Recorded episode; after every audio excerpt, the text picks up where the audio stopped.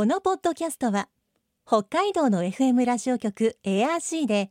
毎週日曜日午後6時30分から放送中の番組を再編集してお届けしています。世界の憧れ北海道ブランドぜひお聞きください。今世界から注目される北海道。この番組では北海道が世界に誇る自然文化産業などをピックアップ。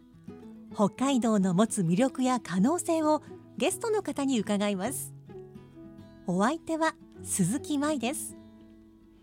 今回のテーマは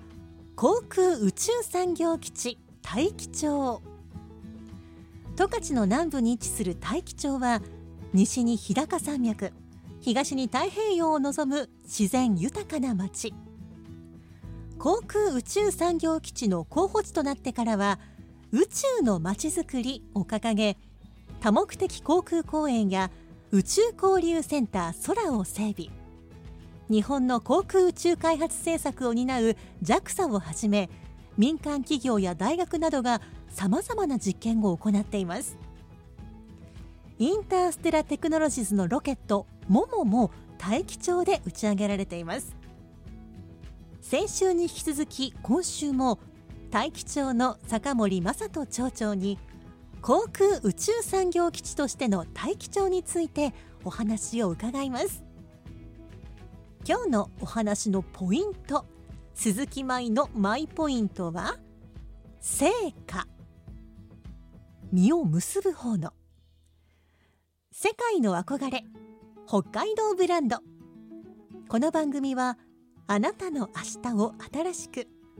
北海道創価学会の提供でお送りします。大気町長の坂森正人さんにリモートでお話を伺っていきます。坂森さんよろしくお願いします。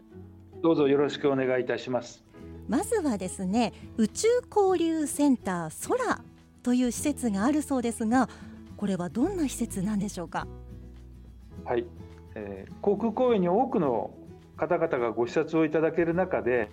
今までの実験のいろいろな成果でありますとか今後の大気象が進んでいく航空宇宙の取り組みなどを広く紹介するための施設として町が研修施設を整備いたしました。それでその仮称愛称をですね航空公園にちなんで空と名付けて、えー、多くの見学者の皆様に親しんでいただいている施設となっています。こちらもホームページでちらっと内容を覗いてみたんですけれどロケットがもう展示されておりましたけどこれもじゃあ今まで打ち上げてきた本物ということなんでしょうか？えあのー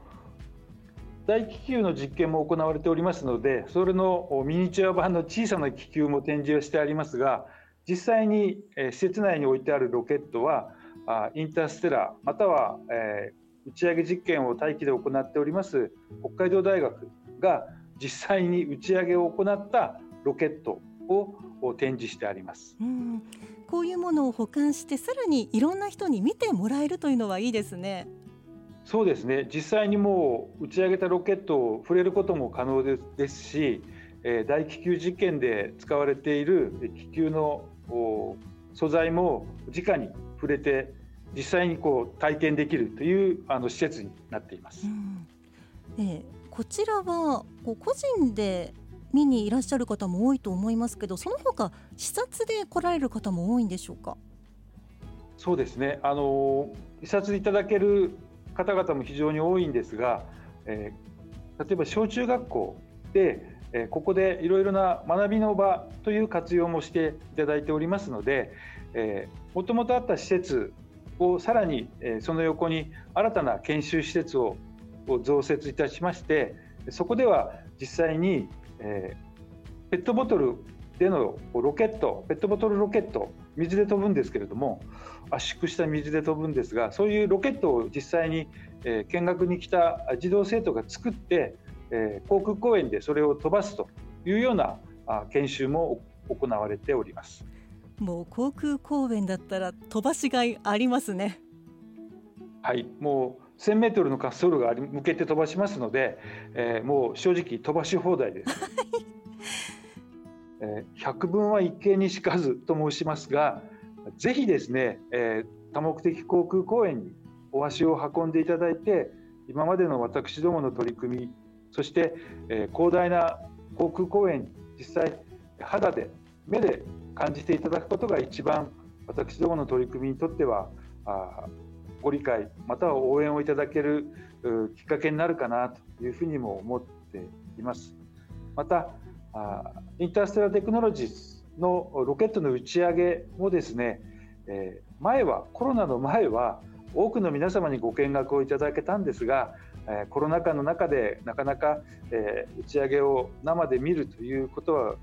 かなわない状況ではありますが今後感染予防対策を講じた中で打ち上げについても見学できるようなそういうタイミングになればなというふうに思っておりますのでぜひ一度大気象にお越しいただければなというふうに思っています。えー、どんな企業が大気町で実験を行っているんでしょうか？はい、あ企業の皆様非常にあの多くの皆様に実験を行っていただいております。例えばソフトバンク様が災害時の通信網の確保を行うべく私どものところで小さい飛行船のようなものを上げて災害時の時の通信網の確保に向けての取り組みも行われておりますしえ川崎重工様そして三菱重工業様等もですね無人機でありますとか新型のヘリの飛行試験またはこれから宇宙を目指すロケットベンチャーの方々が実際にここで小さな飛翔体を作ってですね飛ばして行うような実験も行われています。また東海大学をはじめとするロケットを学んでいる学生たちも自分たちの実験で作成した機体を持ち込んで、ロケットの打ち上げ実験なども行われています。うんこう企業であったりこう学生さんも実験を行っているということですが災害時の通信網とかこれ本当に大事なものですよね。そうですねやはりあのいろいろ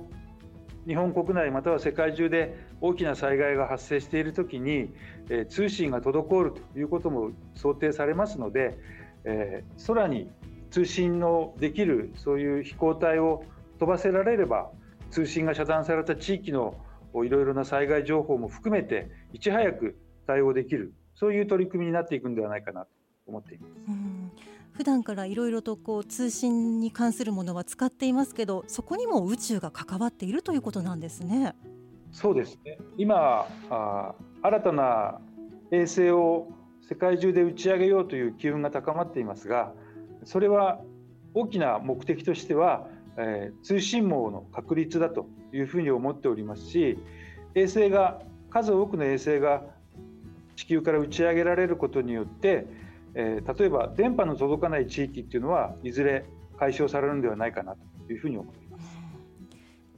あの宇宙食のプロジェクトというのも進められているそうですがこちらどんなプロジェクトなんでしょうか？あの宇宙食については直接大気庁が関わっていることではないんですが今十勝全体でも宇宙食に取り組んでいる団体が何か所かあります。その中で農協関係農業関係の団体も十勝の食材を宇宙食として活用できないかという取り組みが進められています。実はこの技術は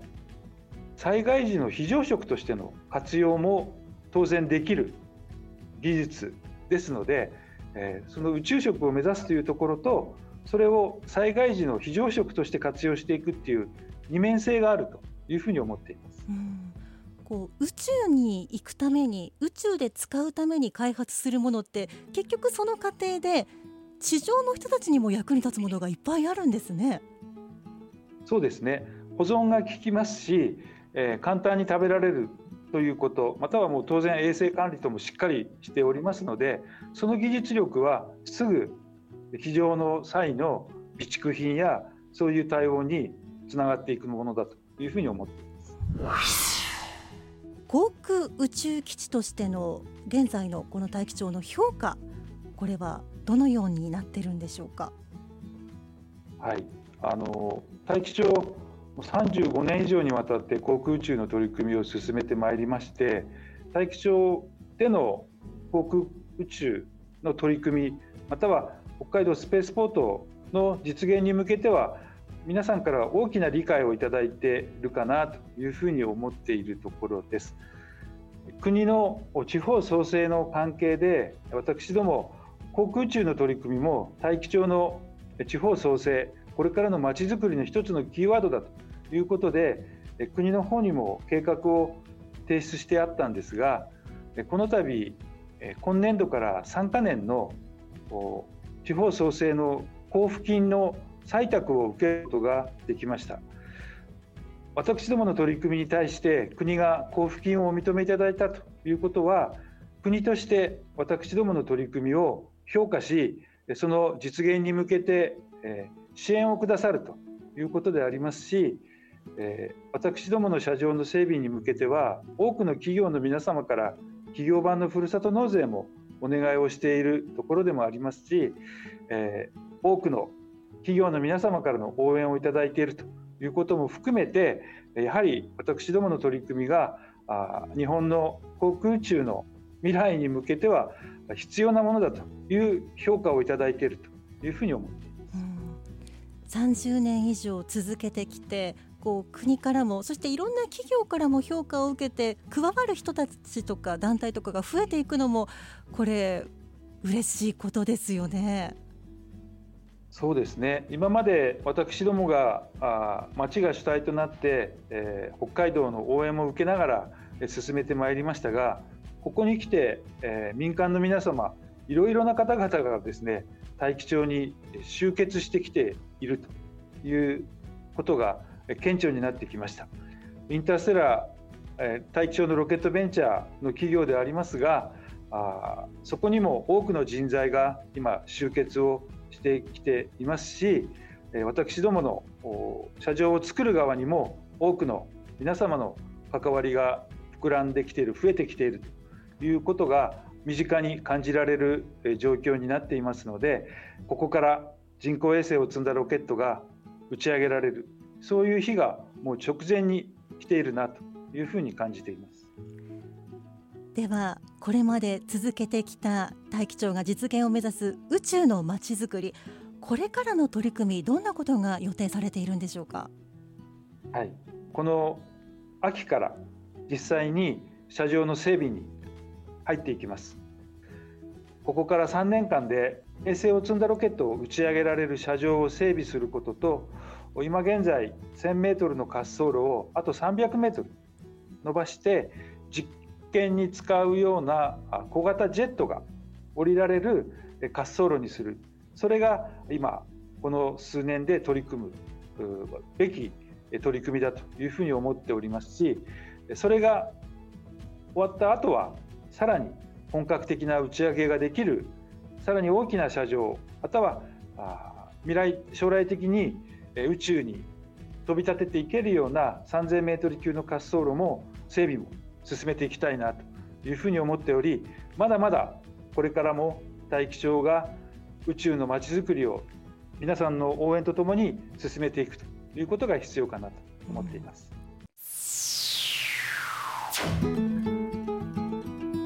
世界の憧れ北海道ブランド今回のゲストは大気町の坂森正人町長でした。今日のマイポイントは成果30年以上前から宇宙のまちづくりを進めてきた大気町。その取り組みに今ではさまざまな企業や団体が加わって確実に成果が見られるようになりました。宇宙開発って夢のあるワードではありますが衛星による災害時の通信網の確立だったり宇宙食の研究から生まれる長期保存が可能な非常食だったり宇宙開発の研究とその成果は私たちの暮らしにもしっかりと結びついているんですね。さてこの番組では皆さんからのメッセージをお待ちしています。番組の感想やあなたの思う北海道ブランドなどぜひお寄せください。クオカード3000元分を毎月抽選で1名の方にプレゼントしています。詳しくは番組のホームページをご覧ください。北海道ブランド。そこには世界を目指す人たちの知恵と情熱があります。来週もそんな北海道ブランドに元気をもらいましょう。ご案内は鈴木舞でした世界の憧れ北海道ブランドこの番組はあなたの明日を新しく北海道創価学会の提供でお送りしました。